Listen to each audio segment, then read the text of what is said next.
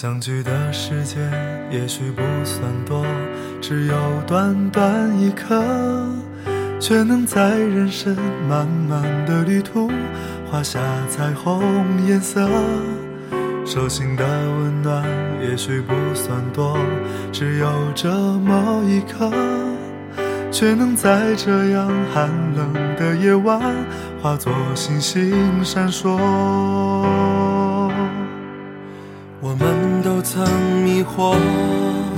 也曾陷入沼泽，还好有你借我的阳光，让希望都降落。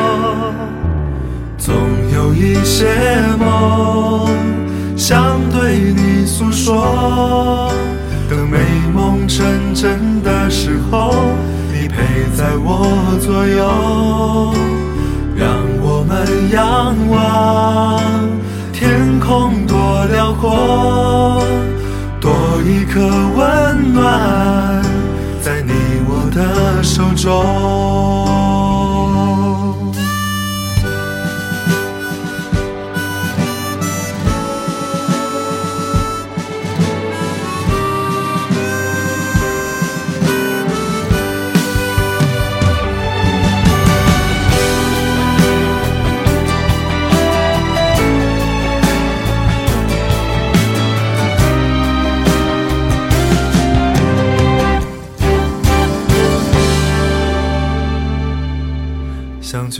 时间也许不算多，只有短短一刻，却能在人生漫漫的旅途画下彩虹颜色。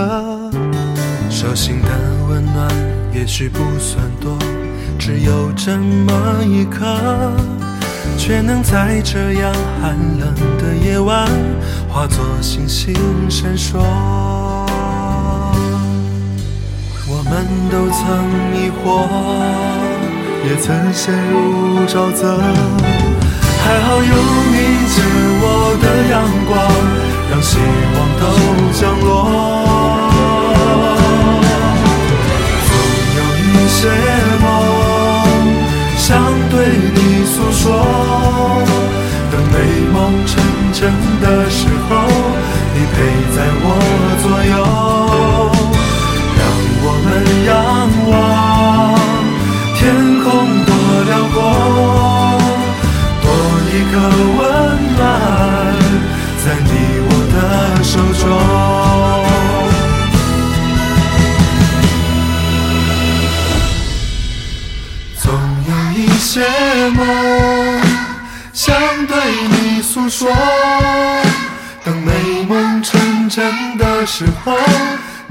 在我左右，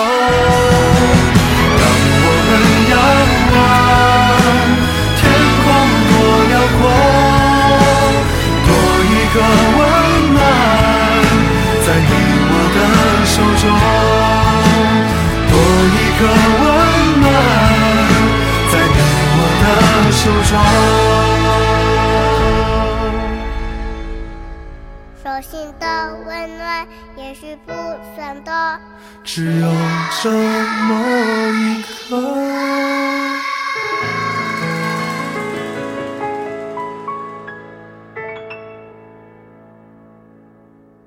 妈妈，妈妈，我知道临江在哪里了。我妈系着围裙从厨房里走出来。你去后山了？没有，我们去爬山了。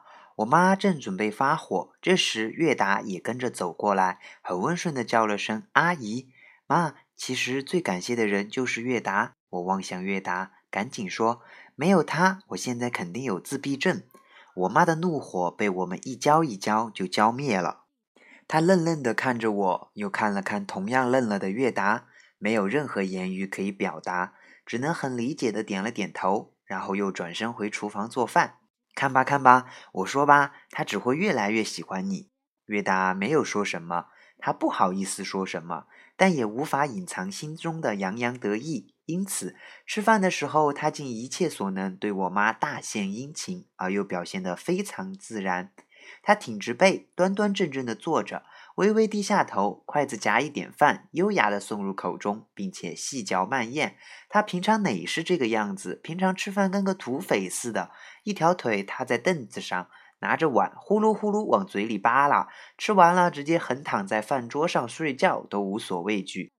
现在他变聪明了，非常庄重，好像这就是他与生俱来的高贵气质。我妈吃完，他还主动夺过我妈的碗去给他盛饭。这孩子能干呢！我妈朝他笑，他居然脸红了。盛完饭过来，他还双手捧着递给我妈。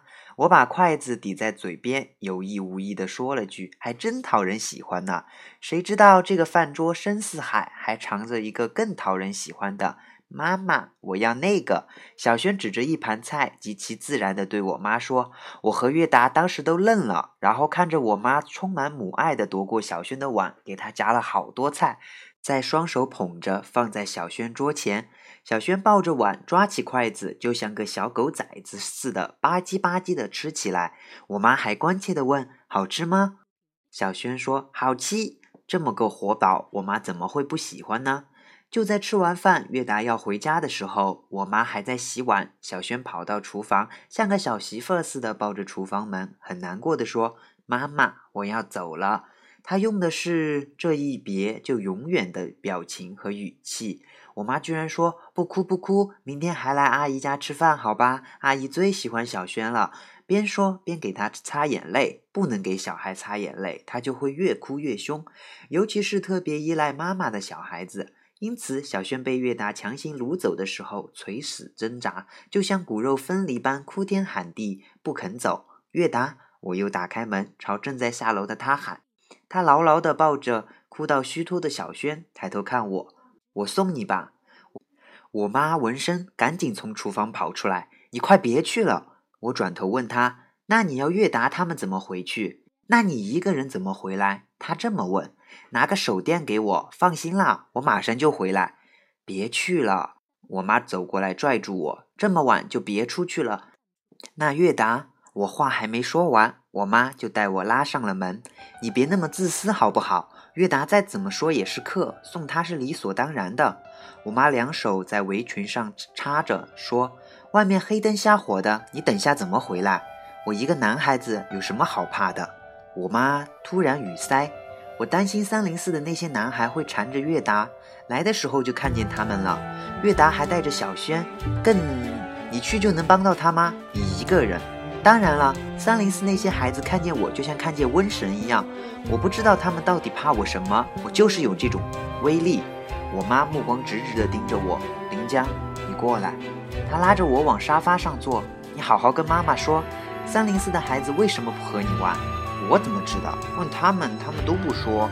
后来我和月达他们走得近了，他们更是不理我，好像我就是三零四的叛徒。他们除了说你是三零，还说过你什么？我不记得了。妈妈沉思了一刻，说：“你要问清楚他们。我问过很多次啊，他们就是不理我。有一次，我和一个小孩离得很近，我问他，他说他妈妈不让他和我玩。人家都这么说了，那我还有什么话好说？真的。”我妈抬头茫然地看了我一眼，就是我妈这样一个眼神，我突然意识到，或许我并没有可怕之处。三零四的孩子也没有错，而是那些大人的教唆。妈，会不会真是他们的爸妈不让他们和我玩？我妈愣了一下，可他们的爸妈为什么要这样呢？她站起来，手越来不加自在地擦着围裙往厨房里去。这一天，我第一次闻到了地底那团混沌迷雾的气味，像是冰冻深海的水星。它们终于按耐不住，开始向地面渗透，吱，吱。从此，我的人间渐渐沾染凄凉的阴冷，挥散不去的湿气开始钻进我的身体。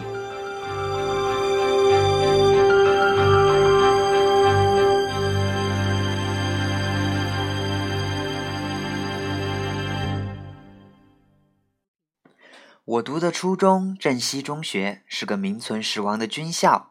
这么说是因为他以前确实是所军校，但后来渐渐演变成轻微军事化的学校。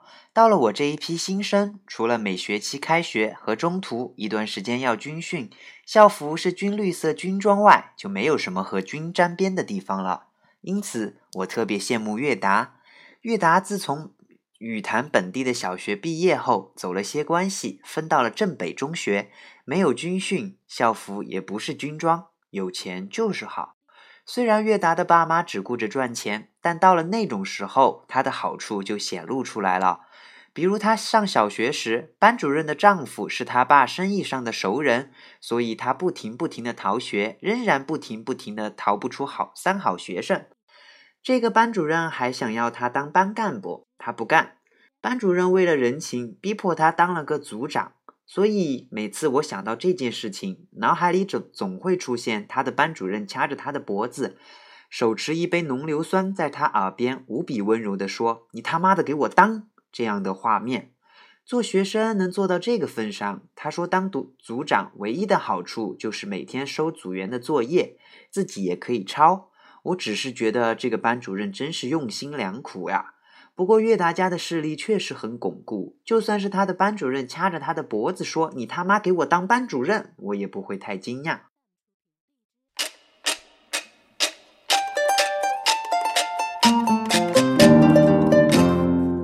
其实我也有过这样的待遇。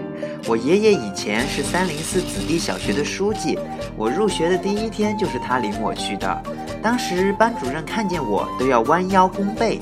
不过就在我入学的第二天，他退休了。我眼睁睁地看着讲台上的班主任咻的一声挺直了腰杆，做起了人。我穿着军装，用能把肠子挤出来的力度系好皮带。这个是我们面前阴阳怪气的教官教的。他就像个变态杀人狂一样，脸上不沾任何表情，背着手，沉默地在我们面前不停地来回走。站在第一排最左边的女生不知道想起了什么事，突然一个人自顾自地笑了起来。教官用他警犬般敏锐的小眼睛望向他，他强忍住，浑身抖动。教官走过去，将他那张黝黑发亮的脸与那位女生面对面的贴着，他们的脸之间的距离不足一厘米。鼻尖差不多是挨在一起的，太变态了！学生中冒出这样的细语，教官与女生大眼对小眼，纹丝不动。那个女生本来欢乐的心情瞬迅速充满了忧虑，默默地流下了两排眼泪。教官回到我们面前，叫你们不要笑，你们要笑，叫你们不要笑，除了不许笑，还不许东张西望，眼睛瞟一下都不行。第一排最右边的女生最喜欢东看西看。因为站在这里非常无聊，总是不由自主地看向热闹的远方。当他发现教官朝他走近时，他迅速站好了。教官又将脸贴上去，纹丝不动。这个女生坚持得很好，和磐石一般不为所动。教官突然望向天空，看飞机。女孩出于本能，顺着他的手看上去，叫你们不要看，你们要看，叫你们不要看。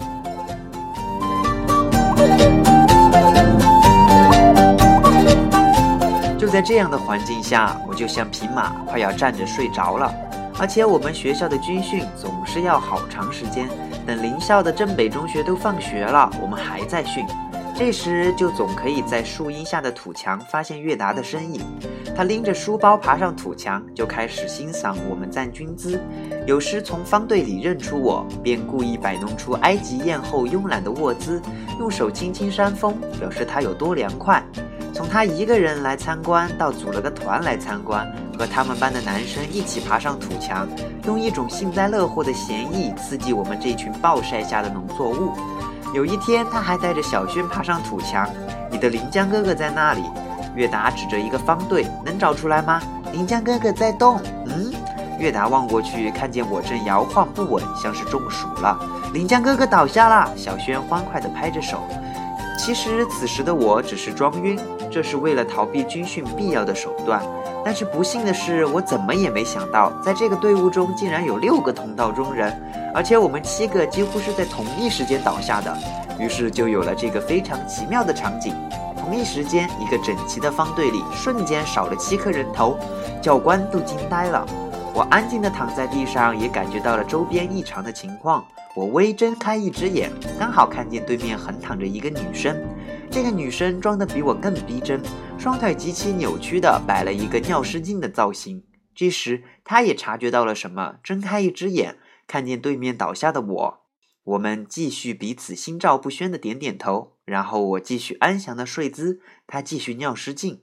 当我被抬走的时候，依稀听见教官还在冲方队喊：“叫你们不要晕，你们要晕，叫你们不要晕。”一进医务室，所有奄奄一息的同学都起死回生了。我们彼此交流心得体会，然后各自回教室拿书包回家。远远就看见月达牵着小轩站在校门口，我边走过去边解开皮带。临江哥哥，小轩跑过来抱住我的腿：“你没事吧？”月达将我从头到打量到脚，然后仔细观察了我的脸色：“没事啊。”那你刚刚为什么会晕倒？那个你也信啊？没看到一下倒了七个，哪有这么巧的？哎，你们这个班呢？经过一天的风吹日晒，我脱了军装，里面穿的白色 T 恤几乎潮乎乎的，浅色很显皱，加上头上的汗干了，头发乱糟糟的，我觉得自己就像一棵刚被糟蹋过的小麦苗。我把书包挂在月达脖子上，把军帽套在小轩头上，自己拿着皮带抽着他们往前走。军帽太大，歪歪扭扭的在小轩头上转圈。小小的身体，这么大一个军帽，就像吊儿郎当的军阀。像你，我不禁摇着头对月达说：“太像了。”你们军训也搞好晚了。嗯，不知道这个有什么用，除了把我们晒晕。小轩拉住我的手：“妈妈做饭了吗？”小轩，月达在一边嘟囔：“想我妈妈了吗？”我对月达说：“去我家吃吧。”不去了。没事啊，我又抬起小轩的手。小轩饿了吗？小轩撅着嘴点点头。想不想吃？想吃。在路边摊上给小轩买了一个饼，月达出的钱。我问摊子老板这是什么饼，摊子老板说是正宗的芝麻烧饼。饼还在烙的时候，小轩的眼睛就直勾勾的盯着铁锅里面那块圆物，两只小手还在不停的拍呀拍。也就是因为这块圆饼，我下意识的想起了冬霜的那张圆脸。听说姨妈出去办个什么事情，好几天都不在家，剩下她一个人在三零四。当我们站在她家楼下，刚好听见从她家传来无比宏大的悲情曲，非常磅礴，我的心顿时格外沉重。声音好大呀！嗯，我对月达说：“你们在这里等我。”我上了楼，怕他听不到，就重重的敲了门。冬霜把门打开，我看着通体浑圆的他，披了一个几公斤重的被子。见是我，又披着这床被子，轻快地跑回卧室。我关上门，走进卧室，看见他扑通地往床上一坐，就是个活佛。你热不热？他掖紧了肩上的被子，还好啊。他经常一个人在家，和月达一样。但月达家还有个弟弟，他一个人在家的时候，就会把电视的声音开到最大，因为怕黑。睡觉的时候，总是把家里什么所有的灯都打开。吃饭了没？他摇摇头。去我家吃饭吧。他眼睛一亮，走啊，下面还有人等。谁呀？你不认识？月达和他弟弟，他们在你家吃饭。对呀，你也一起来吧。我不去了啦。那你晚上吃什么？他不说话，我又继续催他。他终于扭了扭桶状的身子。哎，好了啦，等他们完了啦。我看向电视，那对男女主角正亲吻的兴高采烈，好像还有准备干些别的什么事情的架势。我走到他家的小客厅，朝窗户下看。月达把手插在裤子口袋里，看着在地上玩沙子的小轩。我对东升说：“估计还要演半个小时吧？”“不用，二十多分钟。”“你快看啦！”“嗯，知道啦。”在等他的这个空档，我用他家的电话给自己家打了个电话，要我妈多煮些饭。我妈知道我又要带人回家了。就在挂电话的时候，东升的卧室传来一阵气吞山河的大合奏。我觉得整栋楼都快垮了。最高的那个音过后，房间内迅速安静。片子剧终，冬霜还在房间不急不慢地卸下肩上的那床被子。我已经往楼下走。好了，我对月达说。月达把跑远了的小轩叫回来。小小轩拿着那块没吃完的芝麻烧饼跑回来，结果摔了一跤，趴在地上。小轩睁着大大的眼睛，呆呆地盯着这块饼，咕噜咕噜地滚到前方，突然哇的大哭起来。月达说：“不要了。”小轩趴在地上说：“要嘛。”我走过去捡起饼，回家洗一洗，好吧？小轩非常认真的、重重的点了点头。嗯。月达把小轩抱起来，正准备走的时候，我叫住他，等他下来。谁啊？我表姐。我这个姐姐非常喜欢看电视，而且总是将音量开得轰轰烈烈。整个三零四的上空都回荡着震耳欲聋的音乐声，全体三零四的人大概都忧心忡忡。有时传出来的是他的咆哮，其实是哼唱，这个更危险。他非常喜欢唱歌，但任何一首英文歌，他都能唱出 UFO 这个单词来，或者说，只要唱到他不认识的那个单词，他就在顿了一秒后，会迅速用 UFO 这个单词来填充。确切的说，他的词汇量致使他只能用 UFO 来填充。而更要命的是，他家楼下的女儿那个假男孩，天天看枪战片，所以站在他们家这的这种楼下，不是爱得死去活来，就是杀得你死我活。左边悲情的音乐刚停，右边就是一颗炸炮弹爆炸的轰鸣，而且他们都是将音量调到一个像是在作对的顶点。这边的歌声刚响起，那边就是机枪扫射。我觉得他们这栋楼的人都快被他俩给搞疯了。等冬霜披头散发，脚踏一双凉鞋，轰隆隆的下来，我们一行人向我家迈进。走在半路的时候，我突然觉得身边的这些人就像灾难，不知道我妈会如何面对。不过好在我妈为人处事还是通情达理的，至少当着他们的面不会摆出什么不好的脸色。当我们热热闹闹的进家后，我拿着小轩的那块饼走进厨房去洗。我边洗边看我妈揉手揉太阳穴，一动不动地对着液化气罐闭目养神。我把洗干净的饼给小轩，小轩接过就要咬一口。窝在沙发的冬霜突然说：“别给他吃了，脏。”我觉得也是。小轩，别吃了，拿着玩吧。小轩看着我，又看了看饼。嗯，我坐回沙发上，冬霜很小声地问我。你还给他玩什么了？怎么了？我想吃。那一瞬间，我什么话都不想说。冬霜就是这样，对吃的总是有一种鸟为食亡的精神。我听我妈说，以前冬霜来我家吃饭，我妈总会把一根火腿肠切成两半分给我们。分的时候没管那么多，可是只要我的比她长一点点，她就会苦大仇深。月达在客厅边走边看，走到茶几边时，拿起放在上面的电视遥控器。这时，我妈端着一盘菜走进来，她又迅速把遥控器放回去。林江去盛饭。我妈说着，又走回厨房。我和月达去盛饭，端着饭再出来时，发现我妈、小轩和冬霜已经正襟危坐在桌前，并且确立了饭桌的格局。方桌四条边，小轩坐我妈旁边，他很黏我妈。这么看着，我妈就像是一只母鸭子带着一只小鸭子。冬霜坐在离菜最好的一边，此时双眼低垂，像是在小睡，分茶安详。等我坐下，才发现他是睁着眼的，十分入神地凝视着那盘菜里的肉。月达坐在我对面，我拿起筷子，可以开吃了。在无意看着冬霜，他差不多已经吃掉了半碗饭。小轩，吃饭喽！我妈对双手抓着饼的小轩说。小轩一只手抓起筷子，一只手还握着芝麻烧饼。那是什么呀？我妈问他。鸡巴烧饼，吃饭这件事绝对和上厕所一样，会是人生中最快乐的十件事之一，而且是要有你们的饭桌。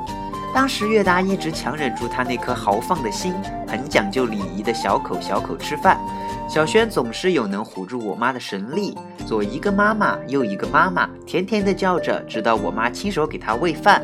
至于冬霜，有一次我无意抬头，看见他正以一种原始人的姿态仰头狂吞碗里的饭，一不小心，一坨拳头般大的饭直接堕落在他的胸口。他缩起浑圆的下巴，很艰难地低头瞟了瞟胸口的米饭，然后极其肃穆地用手抓起来放进嘴中。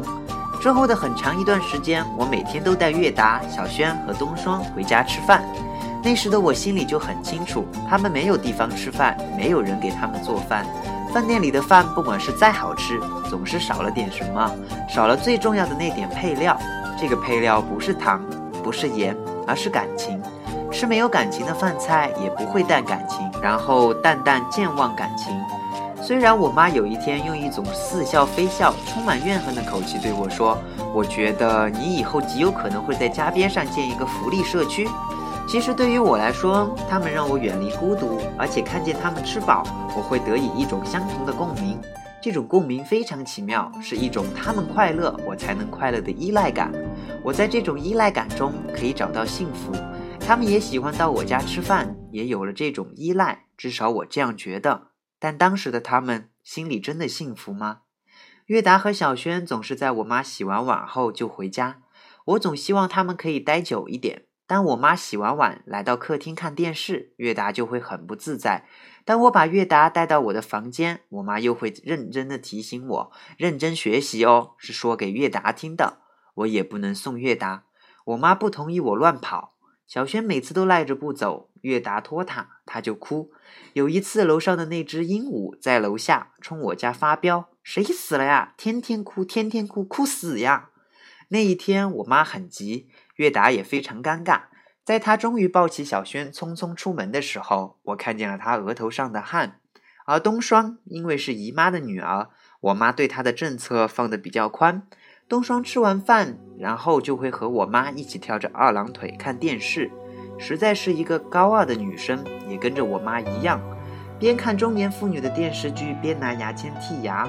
我妈有时会说：“赶紧回家学习去。”而她总是目不转睛地对着电视说：“等他们完了啦。”然后一等就等到十点多，还没完。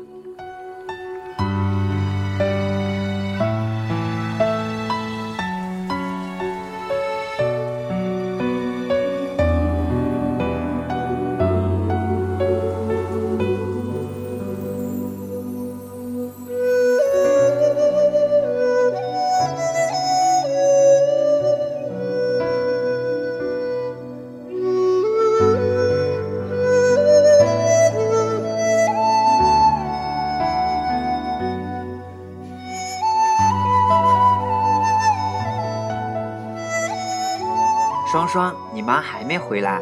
没，去了多少天了？十几天了吧？去不去都一样，反正都看不到人。你爸不同意？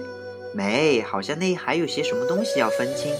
那房子分给谁？我妈？你判给谁？还不知道。他顿了一下，管他那么多，反正都不要。经常可以听到客厅里这样的对话。冬霜永远都是无所谓的口气，好像在说一件别人家的事情。有时候又听见他呜呜的哭声，我就会停下正在写作业的笔。当时的他们心里真的幸福吗？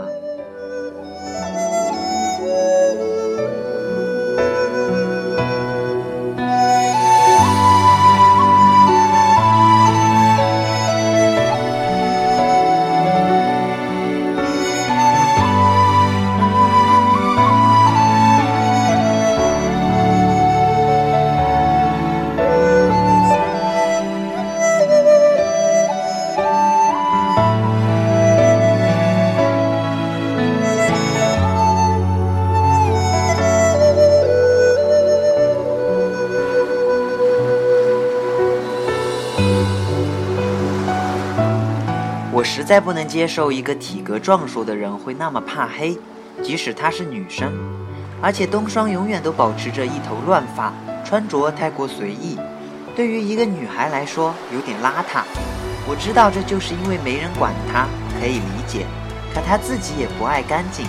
照她的话说，就是我没有洁癖，或者我不拘小节。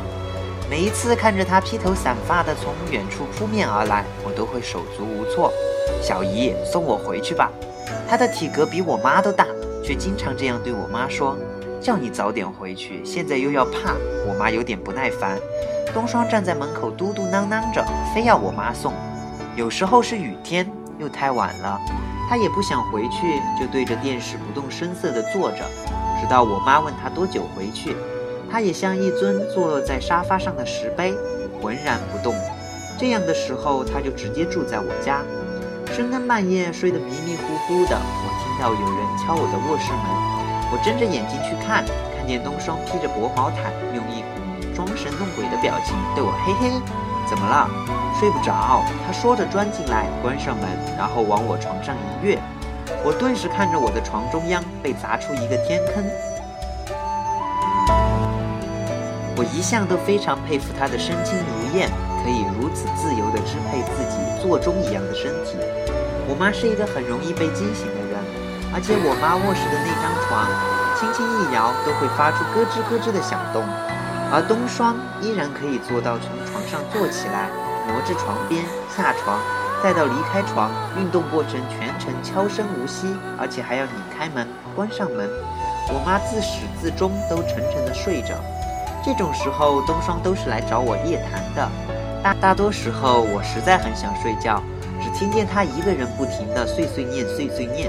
到后来，房间安静下来了，我昏昏沉沉的，只看见床上空留着一个坑。不知道什么时候，他已经神不知鬼不觉的离开了。一瞬间，我还以为是一场梦。可当我恍恍惚惚的支撑着身体坐起来，却看见他披着毯子，在我房间里风驰电掣的来回踱步。你怎么还没去睡？他停下脚步。扭头看着我，一头稀乱的头发让他的脸显得那样的大，脸蛋上还有两坨高原红。他面无表情的用一种柔和而又严肃的口吻说：“你睡吧，我有点饿。”然后又开始披着毯毯子来回的走。毯子太长，他的运动速度又太快，于是毯子就会在他身后上下翻飞。那一瞬间，我会觉得他此时的他就像一个摸让人摸不着头脑的妖怪。偶尔那么几次，不知我来了什么性子，和他一起盘腿坐在床上聊天，我也潜移默化的和他一样披着一床薄被子，我们就像两个活佛，边嗑瓜子边聊家长里短。其实我知道，喜欢在身上披东西是缺乏安全感的表现。早上被我妈叫醒，闹钟对我来说是没有用的，必须有个人隔几分钟催我一次，再来拉扯我，我才能醒。现在想来，真是愧对我妈了。她每天坚持很早起来，然后把我叫醒，准备好早餐，让我吃好了再去上学。我和冬霜一起出门。他虽然成绩不怎么样，但考试的时候却总能超常发挥，因此凭借莫名其妙的高分，考到了镇上的一所高中。镇上只有两所高中，考不进的就只能去镇外读。所以我妈每次都说：“别看冬霜人家那么胖，那是福相。”这丫头以后肯定有福。先陪冬霜去他家拿书，在他家楼下等他的时候，遇见他家那位假小子邻居。此时他单肩挂着书包，刚好从楼上下来。我们对视了一下，他微笑起来，叫了我一声“木林江”，陆威。我也很友好的回应。其实当时我看到他这样对我，我第一反应却是很奇怪。因为他无论穿着还是行为举止都太像男孩子，我潜移默化里将他当成三零四那些不与我接近的孩子，因此他对我友善，我本能的有些不适应。我们没有多说什么，他直接去上学了。这时，东双拽着他的书包，风风火火的下来，我们往三零四外走去。悦达家离三零四很近，所以有时走到那个路口，可以看见他站在那里等我们。不过，更多的时候是看不见他的，因为他爱睡懒觉，家里又没有人叫醒他，所以只能经常迟到。今天倒是碰见他了，不过不速之客也凑齐了。华卓他们一行人骑着单车从我们身边挑衅似的疾驰而过，其中一个骑车的男孩还抓了一下冬霜的书包。哎呀！冬霜吓得叫了声。骑远了的华卓他们哈哈大笑。东双愤愤地说：“他们想死啊！会不会骑车？”别理他们，我说他们故意的。一旁的月达没有吭声，他从来不会表现出厌恶，也不会在别人背后指手画脚，而是在人前就直接动拳脚。其实我也想买单车了，我说，但我觉得我妈不会同意。骑车很正常啊，东双说，主要是我爸他不准，我妈也就不准，反正是没有什么商量的余地。那你就告诉小姨，去学校的路这么长，很累。雨潭这个破镇又没有公交车，当然应该买个单车，又省事又不累。还，我觉得此时冬霜这么殷勤的出谋划策，是为了我买了单车，可以载她去学校。过了几天，当我和冬霜走在路上，看见身边许多骑车的学生，又准备说到买单车这件事情时，月达直接骑了个摩托车过来。你没事吧？我看着这部闪闪发亮的崭新摩托，问月达，他还一本正经的回答：“没事呀。”东双看着我，又看看月达，又看了看这辆摩托车，他非常想要坐上去。多少钱啊？我问。不贵，也就几千多。哇塞，你买的呀？嗯。我顿时觉得自己真的小看了月达的零花钱，真的很想在他身上赚一笔。而冬霜的双眼突然明亮起来，甚至出现了音符，像是看到了自己生命中注定的那个人。我坐中间，不，我坐。接着就发开始发生了这样的争执。月达看冬霜说：“你坐中间吧。”冬霜无比激动，充满感激的往摩托车上一跨。我看着摩托车猛地往地面一沉。然后他羞涩的想要搂住月达的腰，又不好意思，来来回回自娱自乐般不停的伸手缩手伸手。我也想坐中间，我站在一边很是委屈，让冬霜坐中间。月达头也没回，冬霜十分高傲的看着我，眼神中只有哼这个字。月达边踩油门边极其正经的说：“不然我怕翻。”我非常满意的坐在了后面，我非常满意。冬霜也确实是颗定海神针，致使这辆车非常稳健的前行。但我低估了他的理解能力，他不是缺根筋，就是只有一根筋。脑子里只有一个目的，只要能坐在中间，就不管坐在中间的原因。因此，他坐在中间，被两个俊美少年夹着，就像夹心饼干中间的那层太厚的奶油，确实很奶，也很油。他非常幸福，非常有安全感，一路欣赏沿途风景，好像我们是在兜风，而且时不时对我说：“看，那个是镇政府，看，那个是邮电大楼，好像是她和她的男朋友在带我兜风。”有时候在上坡的路段看见华卓他们像犁田的牛一样狼狈地踩着脚踏车，月达就会故意减慢速度，嘟嘟嘟的从缓慢从他们身边经过。开过去了，冬霜就会放声大笑。你笑什么？我问他，刺激刺激他们。而有时我穿着军装，戴着军帽，手握皮带，前头一一头乱发的冬霜披着一件有福禄寿图案的床单。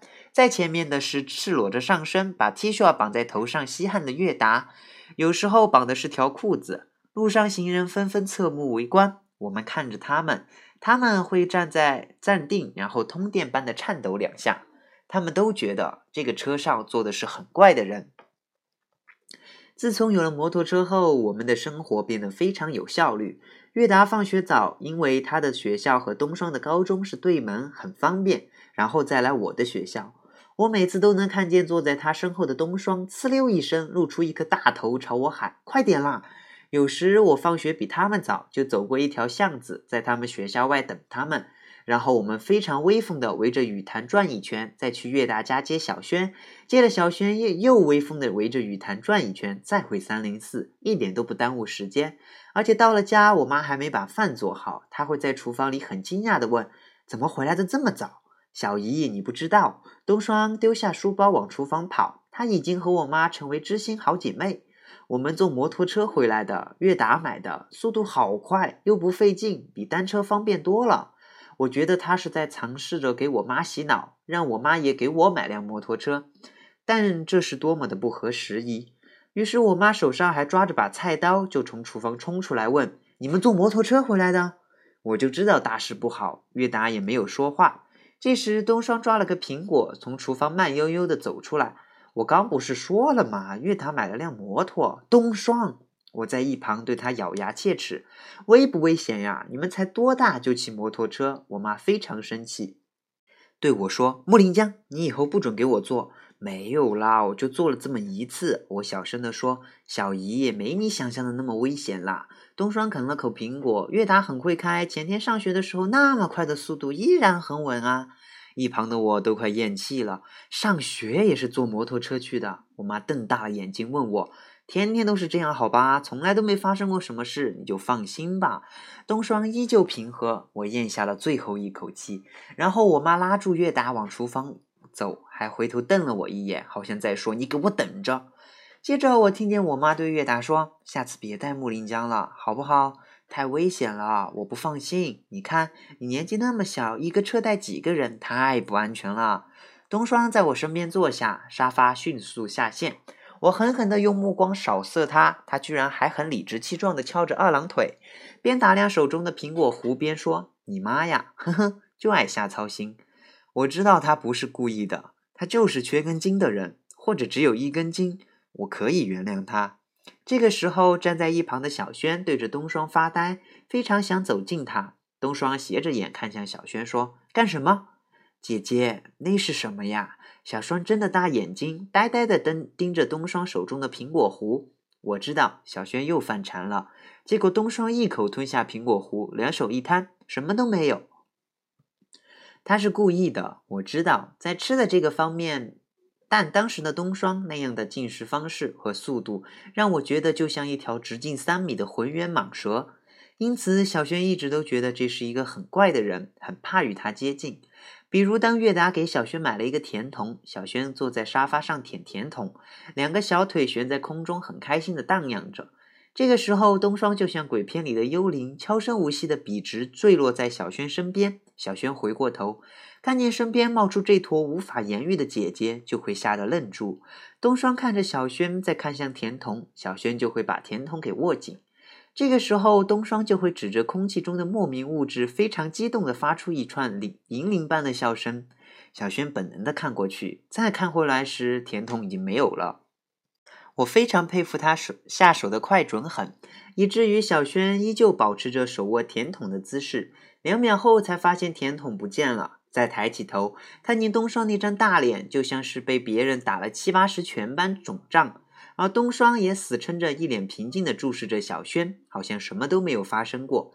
我最佩服的就是这个，他可以在小轩看过来又看回去的间隙，把一个完整的甜筒塞进嘴里。虽然当我妈听见小轩的哭声，来到客厅，就看见呕吐的冬霜。双双，没事吧？没，吃的有点急。后来他练得轻车熟路，只要月达给小轩买了吃的，只要客厅里剩下他和小轩，不出两分钟，绝对可以听见小轩的哭声。到了后来，小轩已经不会哭了，习惯了就麻木了。六一的时候，月达给小轩买了一块大蛋糕，因为太大，就把它放在桌子上。小轩开心的拿着塑料刀叉坐在桌边，然后我和月达到我房间里玩。大概过了五分钟，我们再出来，发现桌上的大蛋糕已经吃完。小轩手持刀叉，呆呆的坐在原地，依旧是我们离开时的那个姿势。小轩，你吃的太快了吧？玉达不敢相信自己的眼睛，凑近仔细看。小轩面无表情，纹丝不动。这一瞬间，我意识到什么，猛地看见沙发上的冬霜。此时，他也面无表情，纹丝不动地坐着。但我发现他的下巴上还挂着一坨奶油。我蹲下来抚摸着小轩的头，安慰了他几句，再看向冬霜，那坨奶油已经不见了。可能是他也意识到了下巴上的残留物，在我安慰小轩的空档，迅速的刮掉。再吃掉，但这并不能掩饰什么，因为他在打了个无比嘹亮的嗝之后，把蛋糕全部吐了出来。这次他吃的有点多。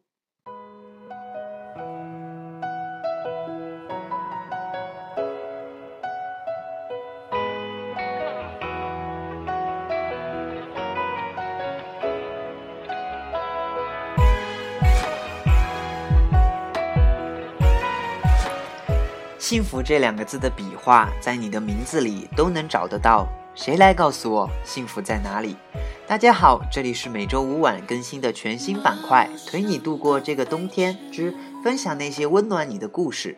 今天为大家送上了《燃烧的男孩》第二话。随着故事的发展，到底为什么木林江会被叫做三林呢？